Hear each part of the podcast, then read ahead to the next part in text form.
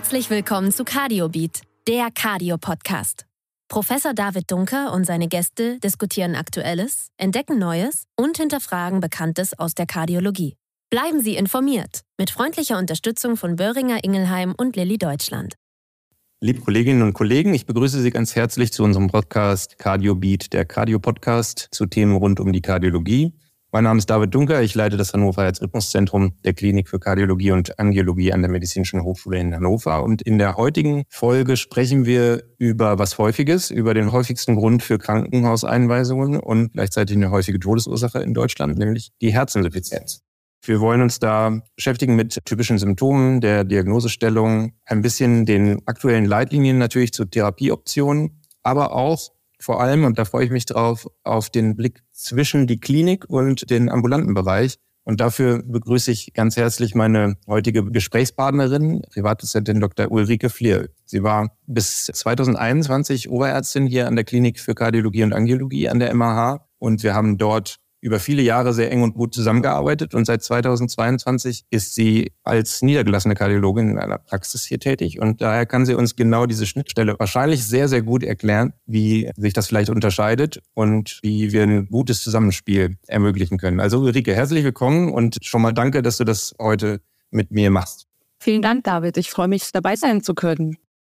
Ich muss vielleicht mal fragen, Ulrike, du hast jetzt mehrere Jahre oder viele Jahre Stationärkardiologie gemacht und jetzt auch schon ein paar Jahre ambulante Kardiologie. Was begegnet dir jetzt an Krankheitsbildern am häufigsten? Und hat sich das vielleicht verändert über die Jahre jetzt? Also klar ist da eine Veränderung da. Ich bin jetzt fast zwei Jahre in der Praxis und war ja in der Klinik eher so invasiv tätig, auch mit Intensivmedizin. Also von daher sind die akuten Krankheitsbilder nicht mehr im Vordergrund. Ich betreue Patienten zur Weiterbehandlung. Bluthochdruckeinstellung ist tatsächlich ein großer Teil. Herzrhythmusstörungen, vor allem Vorhofflimmern, begegnet mir auch sehr häufig. Dann ist es auch die Abklärung kardiovaskulärer Risikofaktoren zum Beispiel, die zugewiesen werden, also Patienten, die da mal quasi durchgecheckt werden sollen. Und tatsächlich die Herzinsuffizienz mit allen ihren Facetten spielt natürlich auch eine große Rolle. Da werden wir gleich nochmal drüber sprechen, dass Herzinsuffizienz nicht gleich Herzinsuffizienz ist. Ja, und man da wahrscheinlich differenzieren muss, so wie in sehr vielen medizinischen Bereichen. Das werden wir gleich nochmal besprechen. Ganz genau. Ja gut, also Herzinsuffizienz spielt eine Rolle auch in deiner Praxis und das liegt ja wahrscheinlich daran, dass das einfach eine häufige Erkrankung ist und ein häufiger Anlass für Akutkonsultationen, also sicherlich auch für Notaufnahmekontakte, aber eben auch für ambulante Kontakte in kardiologischen Praxen. Und die Herzinsuffizienz hat einfach auch eine steigende Inzidenz. Ein bis zwei Prozent aller Erwachsenen und bei über 70-Jährigen schon mehr als 10 Prozent. Das ist eine wichtige Erkrankung, die wir Kardiologen kennen müssen, offensichtlich, aber weil es eben so häufig ist, auch andere Fachbereiche immer wieder tangieren wird, weil alles, was häufig ist an Erkrankungen, das bringen die Patienten ja dann auch mit, wenn sie zum Orthopäden gehen oder zum HNO-Arzt oder in andere Teilbereiche der Medizin. Herzinsuffizienz, das ist ja vor allem erstmal eine Symptomatik, könnte man sagen. Und die Symptome sind Leistungsminderung, Dyspnoe, periphere Ödeme vielleicht. Bei welchen Patienten muss man an eine Herzinsuffizienz denken, so im Sinne von Red Flags, wo man jetzt nicht in andere Richtungen denken sollte, sondern die Diagnose jetzt vorantreiben sollte? Ja, also ich meine, du hast schon einiges erwähnt. Eigentlich sollte jeder Arzt auch an Herzinsuffizienz denken. Bei manchen Patienten, dass das jetzt HNO oder Augenärzte sind, ist eher selten. Zu mir kommen die Patienten, die schon den Verdacht haben, meistens durch die niedergelassenen Kollegen, also Allgemeinmediziner, Internisten. Die Red Flags hast du schon genannt. Das ist die Leistungsminderung, Dyspnoe, periphere Ödeme. Das sind wirklich so die Zeichen, die an eine Herzinsuffizienz denken lassen sollten.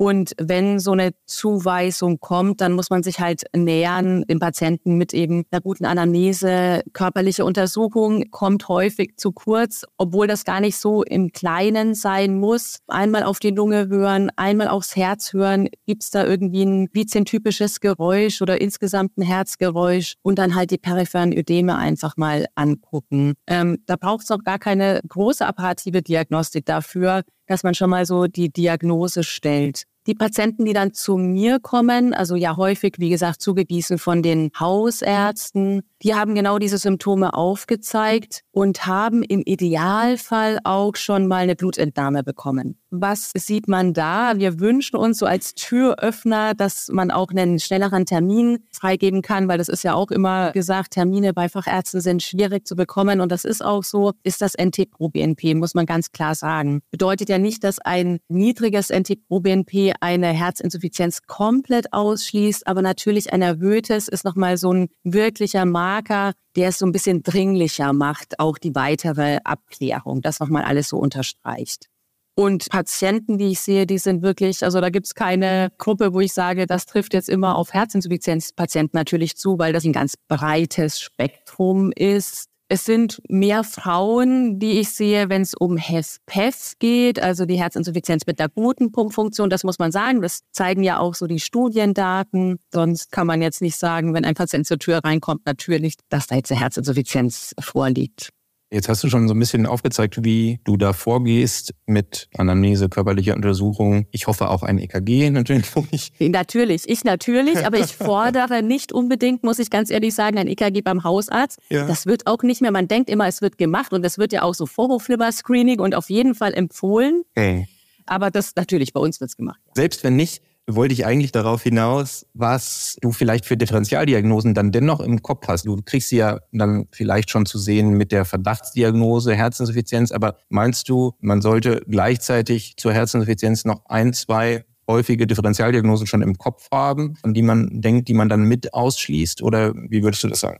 Also ich meine, Dyspnoe als maßgebliches Symptom lässt natürlich auch denken und auch Leistungsminderung an irgendwelche pulmonalen Ursachen. Deswegen sagte ich ja schon, NT-proBNP ist immer so ein bisschen Differenzierung, jetzt mal ganz vereinfacht dargestellt, ist Lunge oder Herz eher so wegweisend. Pulmonale Ursachen abklären, auch eine Lungenarterienembolie zum Beispiel dran denken. Auch bei einem erhöhten proBNP-Wert kann das ja mal der Fall sein. Und was natürlich in den letzten Jahren auch immer häufiger aufkommt, wenn es um Dyspnoe und Leistungsminderungen geht, ist Post- oder Long-Covid, das auch wirklich einen großen Anteil hat an den Patienten, die ich sehe. Das ist, glaube ich, so das Allerwesentliche, ja, an Differentialdiagnose erstmal. Ich glaube, das sollte man ja für jede Diagnose, die man stellt, irgendwie mitlaufen lassen, dass man auch denkt, was könnte es denn noch sein, damit man das gleich mit ausschließt. Jetzt hast du aber dann die Diagnose Herzinsuffizienz meinetwegen gestellt, dann hast du eben schon gesagt, es gibt unterschiedliche Formen der Herzinsuffizienz offensichtlich. Die Herzinsuffizienz mit erhaltener Pumpfunktion, die HEF-PEF hast du schon genannt, bei einer EF von 50 Prozent oder mehr, die man in einer Echokardiographie bestimmen muss. Das heißt, das ist etwas, was dann in die Hand des Kardiologen fällt. Dann gibt es noch die Herzinsuffizienz mit mäßiggradig reduzierter EF, die HEF-MREF, schwierig auszusprechen. Und schwierig noch zu klassifizieren, was die jetzt genau so bedeutet, wahrscheinlich so zwischen 41 und 49 Prozent EF und dann die Herzinsuffizienz mit reduzierter Pumpfunktion, die HEFREF mit EF unter 40. Was ist der Unterschied? Damit muss man ja vielleicht anfangen. Wir haben das jetzt alles so unter einem Kamm geschert mit, die haben alle Herzinsuffizienz, aber was macht das denn jetzt wirklich aus im klinischen Alltag? Also die Symptomatik ist häufig ähnlich, muss man sagen. Und du hast es angesprochen, die Echokardiographie ist natürlich die Untersuchungsmethode schlechthin jetzt bei uns dann in der Kardiologie, ja auch im stationären Bereich, ne, damit man weiß, was da los ist. Dann halt auch die Entscheidung in die verschiedenen Gruppen, die du schon genannt hast. Was du nicht genannt hast, es gibt ja auch noch die HEF-IMP F, also die Patienten mit einer verbesserten Pumpfunktion dann, die jetzt auch noch aufgezeigt wurde, also die mal kleiner 40 Prozent war und sich dann um 10 Prozent gebessert hat im Verlauf. Das muss man alles so ein bisschen im Hinterkopf haben, weil die Behandlung ja dann auch etwas unterschiedlich ist und auch und das ist ja ganz wichtig, die Ursachenabklärung. Man fragt sich ja, warum hat ein Patient eine Herzinsuffizienz? Und das sind die häufigsten Ursachen ja die ischämische Genese, wo man vielleicht auch schon ein bisschen draufkommen kann, dann durch eine Anamnese. Also das ist wirklich das A und O. Gibt es denn Angina pectoris Symptomatik? Ne? Also da ganz wichtig. Oder irgendwelche Risikofaktoren, die auch für eine ischämische Genese sprechen. Und das sind dann Patienten, wo man vielleicht Wandbewegungsstörungen sehen kann bei einer schon eingeschränkten Pumpfunktion. Also so viel zur Differenzierung. Aber wie gesagt, die Symptomatik kann bei allen Formen sehr ähnlich sein. Deshalb ist die Echokardiographie einfach so entscheidend. Wenn wir die Diagnose gestellt haben, müssen wir dann ja auch mal zur Therapie kommen. Und da gibt es verschiedene Optionen. Also natürlich gibt es gute Medikamente. Es gibt aber auch Empfehlungen zum allgemeinen Lebensstil oder zu allgemeinen Maßnahmen vielleicht. Und es gibt Device-Therapien in der Herzinsuffizienz. Was ist für dich besonders wichtig an vielleicht Therapiezielen oder therapeutischen Grundprinzipien, wenn man so will? Ich finde, dass so ein ganzheitlicher Ansatz wichtig ist. Und das kann ich jetzt auch nochmal schildern oder so die Erfahrungen aufzeigen, Klinik und Niederlassung. Während in der Klinik ja häufig ganz spezifisch die Diagnose gestellt wird und dann auch mit der Therapie begonnen wird. Aber das Gespräch und die Zeit zur Aufklärung für den Patienten, diese Zeit ist nicht immer da. Und diese Zeit lohnt sich aber gerade am Anfang zu nutzen, um eben wirklich diesen Ansatz zu verfolgen. Der Patient muss wissen, was er hat. Er muss wissen, weshalb er Medikamente einnehmen muss und die auch regelmäßig einnehmen sollte. Also diese Aufklärung ist ganz wichtig. Auch den Patienten mit einbeziehen, wenn es zum Beispiel um Trinkmengenbeschränkung geht, wenn es um regelmäßige Gewichtskontrollen geht, körperliche Aktivität, was kann er sich zumuten, was sollte er sich auch zumuten, das ist ganz wichtig. Und natürlich vom medizinischen her, die medikamentöse Therapie, da werden wir wahrscheinlich gleich noch drüber sprechen, wenn mal die Diagnose gestellt ist. Und dann nicht nur die Medikamente, sondern auch die Device-Therapie, die möglicherweise in Betracht kommt. Da ist halt dann auch die Zusammenarbeit mit den Kliniken, ganz wichtig, dass man dann als Zuweiser quasi fungiert und halt auch die Weiterbetreuung macht. Also da ist diese Zusammenarbeit wirklich ganz, ganz wichtig. Ich finde es gut, dass du mit der Patientenaufklärung und Patienten mit einbeziehen gestartet hast. Wahrscheinlich ist das ja mit einer der wichtigsten Punkte in der Frühphase, wie bei anderen chronischen Erkrankungen letztlich auch. Man muss den Patienten mit an Bord kriegen, weil der sich um sehr, sehr viel plötzlich kümmern muss in seinem Leben, manchmal auch was verändern muss, an Medikamente denken muss, sich die Ärzte besorgen muss und so weiter. Da kommt sehr viel auf die Patienten zu und damit muss es einfach starten. Und das ist gar nicht so leicht. Wahrscheinlich schwerer als irgendwas jetzt mal schnell implantieren oder einen Katheter machen. Total. Ja, und es hört sich so einfach an. Ne? Man muss ja nur reden, aber man muss sich die Zeit auch nehmen, die ja häufig nicht da ist. Das ist in der Niederlassung, ehrlich gesagt, auch nicht anders. Hast du denn Zeit?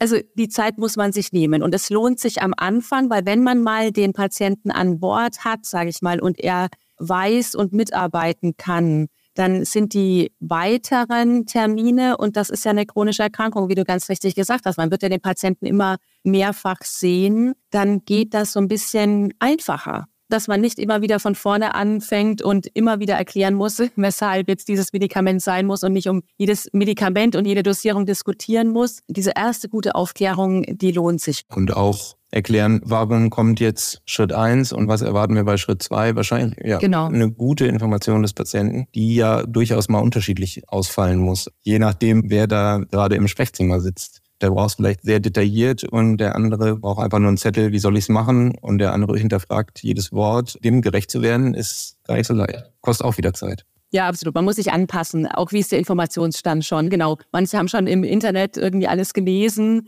und andere trifft das total unvorbereitet. Die haben da natürlich noch nicht so viel Information. Genau, man muss die Patienten da abholen, wo sie stehen. Auch nicht überfordern natürlich. Also das ist wirklich Learning by Doing so ein bisschen, dass man halt auch die Einschätzung macht erstmal. Wie geht man es an?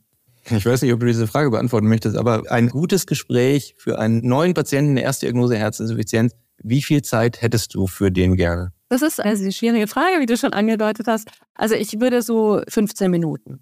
Das hört sich jetzt vielleicht kürzer an, als es dann wirklich ist. Da passt sehr viel rein. Da kann man Fragen zulassen, da kann man die Medikamente besprechen, da kann man besprechen, wie es weitergeht. Da kann man auch so ein bisschen, zumindest so die Ernsthaftigkeit mal besprechen der Erkrankung. Diese Zeit nehme ich mir auf jeden Fall bei jüngeren Patienten, wo es das ganze Leben verändert. Ne? Aber so um die 15 Minuten würde ich so mal veranschlagen. Eine lange Zeit für eng getaktete Sprechstunden, sicherlich. Das stimmt, ja. Lass uns mal zurückkommen zur Therapie. Du hast das eben schon angesprochen, dass es natürlich auch um Medikamente gehen muss in der Herzinsuffizienztherapie und die richtet sich nach der Art der Herzinsuffizienz, die wir eben schon genannt haben. Kannst du das vielleicht mal kurz erläutern? Wir müssen heute nicht über Dosierungen und bestimmte Präparate sprechen, aber Stoffklassen sind in der Herzinsuffizienztherapie extrem wichtig und davon gibt es einige wichtige. Genau, natürlich muss jetzt einmal erwähnt werden die Fantastic Four für die HEF-HEF ja und HEF-MREF. Genau, also was gehört dazu? Ein Beta-Blocker ist dabei, dann der ACE-Hämmer oder ANI, also das Sacubitril-Valsartan, Entresto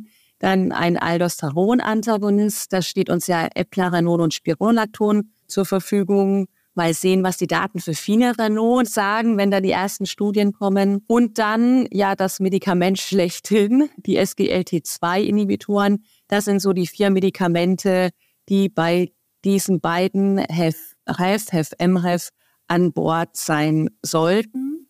Und das ja, wie wir wissen, auch möglichst schnell. Also es gibt ja auch so Vorgaben, je schneller man diese vier Substanzen an Bord hat, je zügiger die Auftitrierung gelingt, desto besser ist es prognostisch für die Patienten. Also das haben wir gelernt, wo man am Anfang immer so sehr zurückhaltend war und eins nach dem anderen. Da wäre da so ein Anspruch, möglichst viel auf einmal zu beginnen. Für die HEF sieht es ja so ein bisschen anders aus. Diuretika waren so ein bisschen die Verlegenheitslösung, was man den Patienten immer gegeben hat. Und da haben wir ja jetzt auch die neuen Leitlinien und den Zusatz der neuen Leitlinien für Herzinsuffizienz. Auch da die SGLT2-Hämmer, die da einfach eine maßgebliche Rolle jetzt auch spielen bei der HEF-PES. Man muss ja sagen, dass wahrscheinlich für diese Stoffgruppe und für diese Studien, die dann nochmal nachkamen, extra die Leitlinien von 2021 nochmal fokussiert, abgedatet wurden dieses Jahr,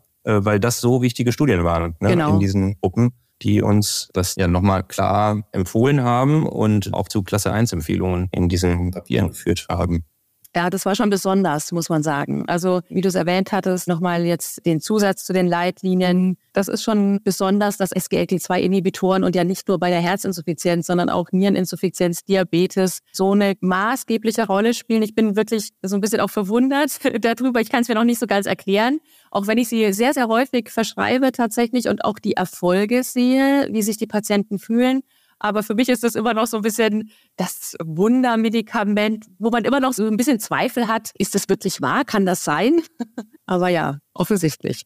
Naja, mehrere Studien, die in die gleiche Richtung zeigen, die muss man dann, glaube ich, auch schon so einschätzen und in den Klasse 1a Empfehlungen, die beste Empfehlung, die wir so zur Verfügung haben, geben. Aber ein paar Sachen haben uns verwundert in diesem Weg dieser Präparate. Und trotzdem zeigt alles in die gleiche Richtung. Und das gehört ja vielleicht auch zu Forschung dazu, dass man mal was Unvorhergesehenes findet, was einem dann weiterhilft. Wie relevant, glaubst du, sind diese neuen Empfehlungen jetzt schon in der Praxis? Also du hast gesagt, du machst das schon so in deinem Umfeld, aber was müssen wir tun, damit alle das glauben und akzeptieren und es auch mal umgesetzt wird? Was ist da die Herausforderung? Was denkst du? Ich hatte ja auch schon erwähnt, es sollen ja alle Substanzen an Bord sein, das möglichst schnell. Auch das hört sich wieder relativ einfach an, aber so einfach ist es dann auch wieder nicht, weil auch häufig Komorbiditäten eher dagegen sprechen. Dann der niedrige Blutdruck wird ja auch immer erwähnt, dass es erschwert. Also die Zusammenarbeit auch mit den Hausärzten ist da extrem wichtig, weil man ja die Patienten, das ist wirklich schwierig, dann die so eng geteilt Kontakte zu sehen, dass man die quasi im Wochentakt zieht, nur in Anführungsstrichen, um die Medikamente hochzutitrieren. Da kann man sich so ein bisschen aufteilen mit auch äh, gut geschulten Hausärzten. Genau. Und dann manchmal ist es tatsächlich auch noch so, dass Regresse gefürchtet werden. Gerade Entresto, als es so eingeführt wurde, da war so diese Denkweise, teures Medikament, auch bei den SGLT2-Inhibitoren, wie es halt immer so ist mit neueren Medikamenten. Da ist eine sehr große Zurückhaltung da am Anfang. Da merke ich schon, dass das schon deutlich abnimmt, diese Zurückhaltung. Also auch Entresto übrigens wird auch von Hausärzten, von den niedergelassenen Kollegen da und Kolleginnen häufiger verschrieben. Aber es gibt immer noch die Ausnahmen, wo dann tatsächlich auf der Überweisung steht, bitte Verordnung Entresto, weil das eben dann nicht übernimmt. Also der Patient muss zu seinen Medikamenten kommen, er muss die Rezepte bekommen und da ist das Miteinander reden und die Zusammenarbeit extrem wichtig.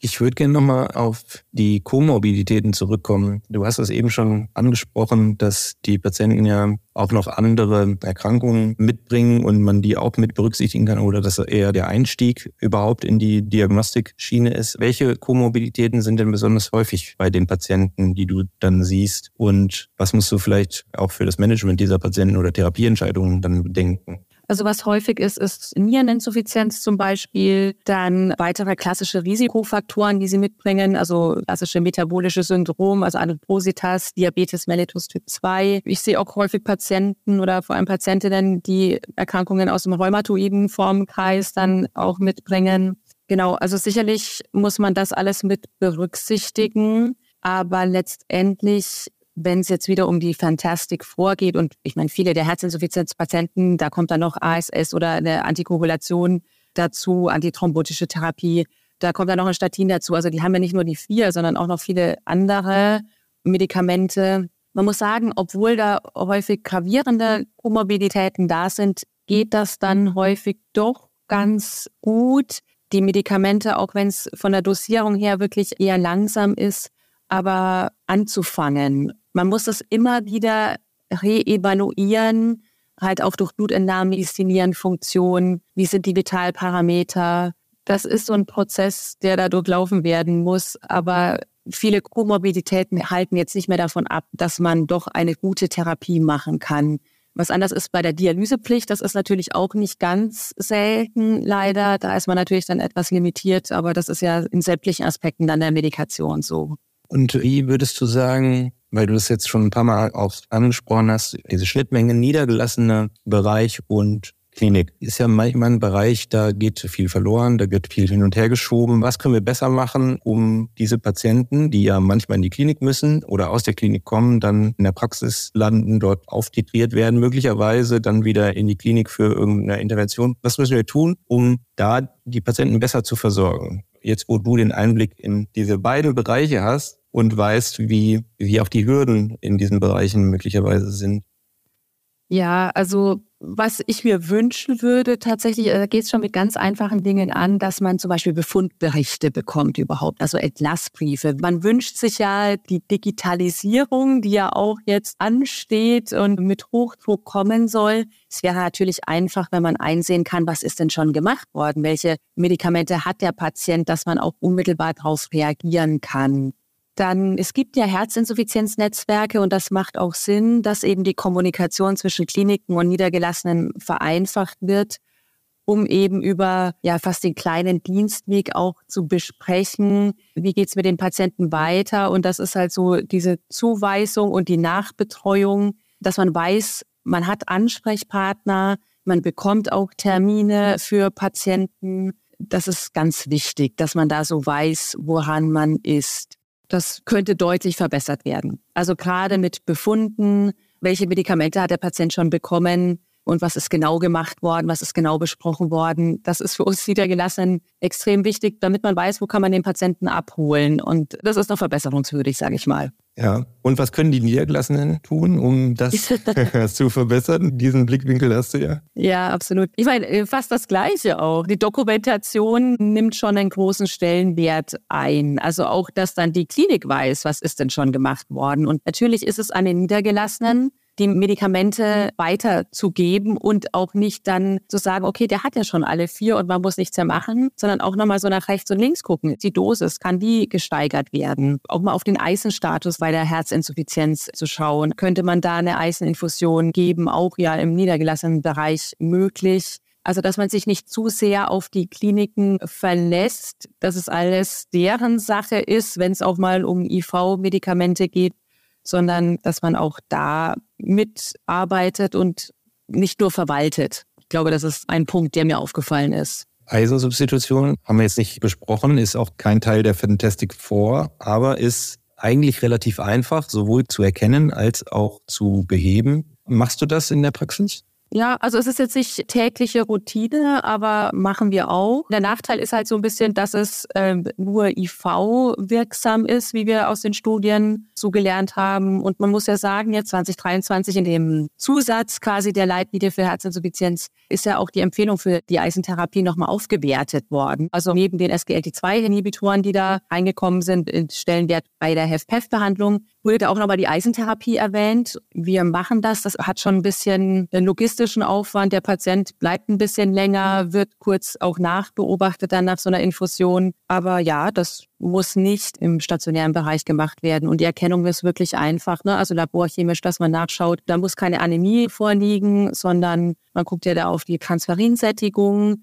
Also kleiner 20 Prozent ist der Wert und oder Serumferritin, wenn das kleiner 100 Mikrogramm pro Liter ist, dann sollte man da auf jeden Fall dran denken. Und tatsächlich habe ich da auch schon Patienten gehabt, die sich symptomatisch deutlich verbessert haben unter so einer Eisentherapie. Ja, also lohnt sich dran zu denken und mal danach zu gucken mit einem einfachen Laborwert. aber eben nicht nur nach dem HB, sondern wie du sagst, nach der transferigen Sättigung schauen. Ulrike, wir kommen so ein bisschen zum Abschluss dieser Folge und ich würde dich zum Abschluss einmal bitten, hier deine persönlichen drei Do's und Don'ts zur Therapie der Herzinsuffizienz noch mitzugeben. Was sollte man machen und was sollte man besser lassen? Ich hatte ja so ein bisschen Vorbereitung. Ich kenne die Podcasts und deswegen konnte ich auch so ein bisschen drüber nachdenken, über die äh, Do's und Don'ts. Ist für die Herzinsuffizienz immer schwierig irgendwie so zu machen. Aber was ich vielleicht nochmal herausstellen wollte bei der HEST-HEF, wir haben tolle Medikamente, diese Fantastic Four. Und da sollte man auch immer gucken, gibt es da was zu optimieren? Dass man nicht sich damit zufrieden gibt und verwaltet, so die Patienten, die laufen doch ganz gut, sondern immer wieder reevaluieren. Also das ist ganz wichtig. Dann den ganzheitlichen Ansatz, den ich schon erwähnt hatte, also die Patienten mit an Bord nehmen, dass die eben auch animiert werden, auf sich zu achten. Die können ja selber auch was tun. Kardiosport dazu animieren. Das ist auf jeden Fall auch ein Du, würde ich sagen was auch dazu gehört, natürlich die Device-Therapie, hat man jetzt so ganz kurz angerissen, aber dass man eben nach rechts und links guckt, was kann man insgesamt verbessern. Und ja, die Don'ts, da würde ich sagen, und da spreche ich jetzt wieder eher für den niedergelassenen Bereich, weil das kriegt man in der Klinik auch in der Regel gar nicht so mit, dass die wirtschaftlichen Aspekte von solchen Medikamenten nicht im Vordergrund stehen sollten. Diese mutmaßlichen Zwänge, denen man da unterliegt und irgendwelchen Regresssorgen, die spielen zumindest bei diesen Fantastic Four überhaupt keine Rolle. Das wäre eine eigene Folge eigentlich, drauf an, wie man kodiert. Und da sollte keiner Sorge haben, auch nicht Hausärzte tatsächlich. Wenn die Indikation steht, dann ist das abgesichert. Dann das zweite Don't ist, dass man sich nicht zu früh auf eine Diagnose festlegen sollte, vielleicht in der Herzinsuffizienz. Manchmal denkt man, es ist vielleicht nur das Vorhofflimmern, weshalb ein Patient dekompensiert ist, aber manchmal stecken da auch eher seltenere Erkrankungen dahinter. Nur einmal so erwähnt, Amyloidose, das gehört ja auch zu einer Form der Herzinsuffizienz, die bei älteren Patienten gar nicht so selten ist, aber dass man immer noch mal guckt, ist es wirklich nur das eine, was mir so offensichtlich vor Augen liegt oder könnte da noch was anderes sein? Das dritte Don't wäre vielleicht sich nicht entmutigen lassen, wenn es einfach nicht so klappt, wie man sich das vorstellt. Die Herzinsuffizienz, die hat eine hohe Mortalität und es wird immer wieder Patienten geben, denen man letztendlich nicht helfen kann. Also auch recht dramatische Verläufe, aber sich eben davon nicht entmutigen lassen und deshalb wieder zu den Do's zu kommen und zu gucken, also möglichst gute Behandlung, aber man kann nicht jeden retten. Das waren sehr, sehr schöne Do's und Don'ts. Vielen Dank, Ulrike. Ich weiß nicht, ob ich dich zu dieser Codierungsoptimierungsfolge einladen kann, aber ich werde es mir, ich werde es mir mal das überlegen. Das ist wirklich ein Riesenthema. Wenn es Quoten bringt, dann machen wir das. Ich danke dir sehr für diesen spannenden Einblick in das wichtigere Thema Herzinsuffizienz, das uns sicher alle noch eine Weile beschäftigen wird und wo es auch Veränderungen geben wird. Ich habe diese Folge sehr genossen und ich hoffe mal unsere Zuhörerinnen und Zuhörer auch. Also vielen Dank, Ulrike, dass du da warst. Sehr gerne. Und vielen Dank auch an Sie, liebe Zuhörerinnen und Zuhörer, für Ihr Interesse. Ich freue mich, wenn Sie auch bei den nächsten Episoden wieder einschalten bei unserem CardioBeat Podcast. Beispielsweise haben wir geplant als Themen Karrierewege in der Kardiologie, aber auch mal einen Blick in den ersten Dienst in die Notaufnahme und noch mehr, was wir nochmal geheim halten für heute. Also auch da freue ich mich wieder auf sehr schöne Gesprächspartner und ich freue mich auf ein Wiederhören beim CardioBeat, dem Cardio Podcast. Bis zum nächsten Mal.